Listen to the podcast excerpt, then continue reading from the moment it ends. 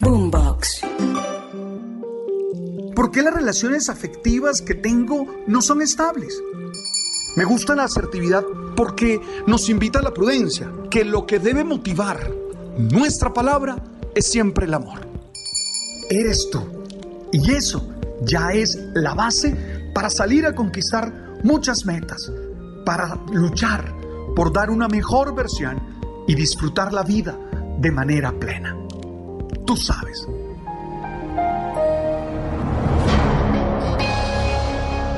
Siempre he creído que todos tenemos el derecho a esperar un futuro mejor.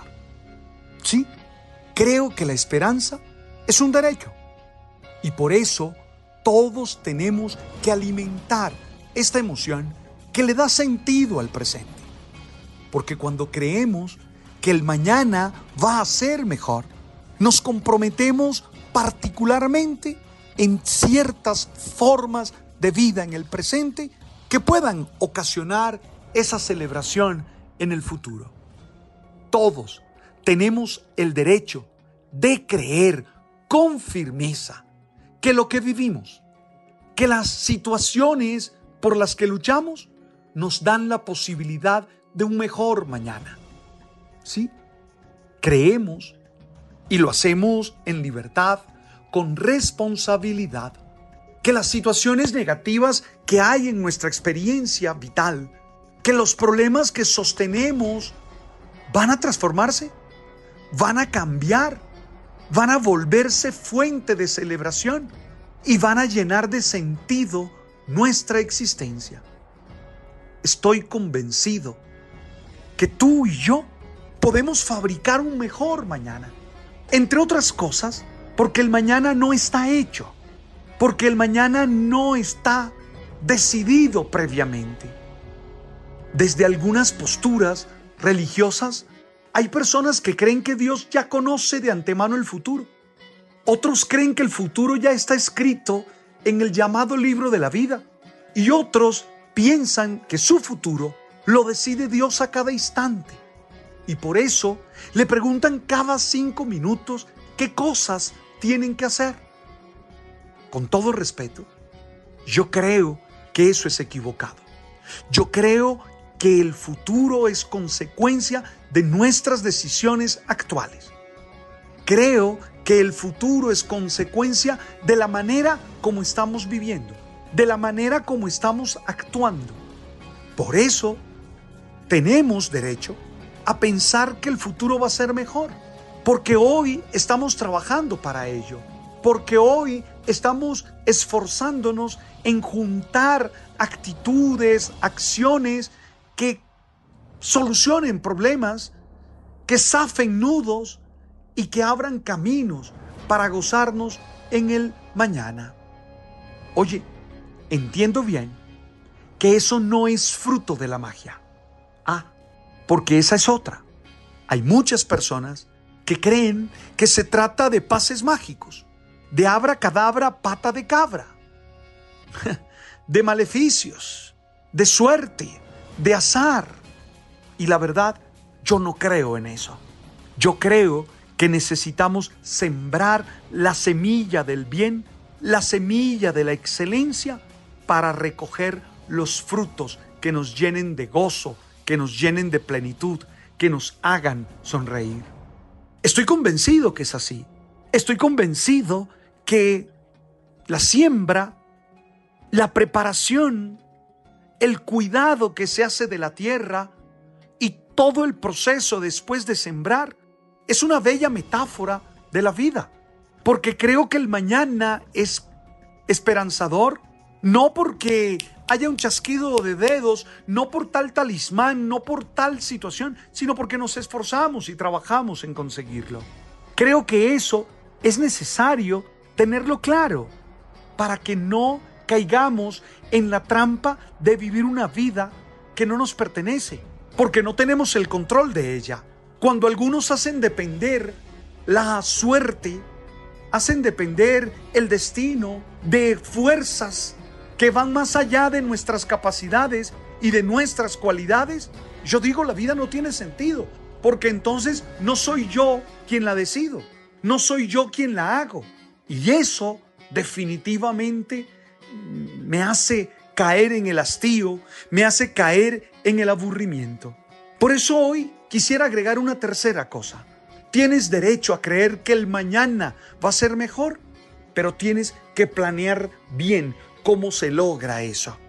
Es decir, la esperanza en el futuro ocasiona unas tareas puntuales en el presente. ¿Cuáles son? Esa es la pregunta que tú te tienes que hacer a diario. ¿Por qué dependen del futuro que hayas pensado? Dependen del futuro que te hayas imaginado. Dependen del futuro que tú desees. Entonces, es importante que con serenidad, que con tranquilidad lo analices y lo revises. Hey, tú no eres un sujeto incapaz, no eres un ser falto de razón, no eres una persona débil que no puede con su vida. Tú eres un ser humano con grandes capacidades, con grandes cualidades, que le puede dar sentido a su acción. Por eso, he hecho estas tres afirmaciones que quisiera tú las pensaras con detenimiento. Uno, tienes derecho a la esperanza. Sí, tienes derecho a creer que mañana va a ser la concretización de tus ideales, la realización de tus sueños.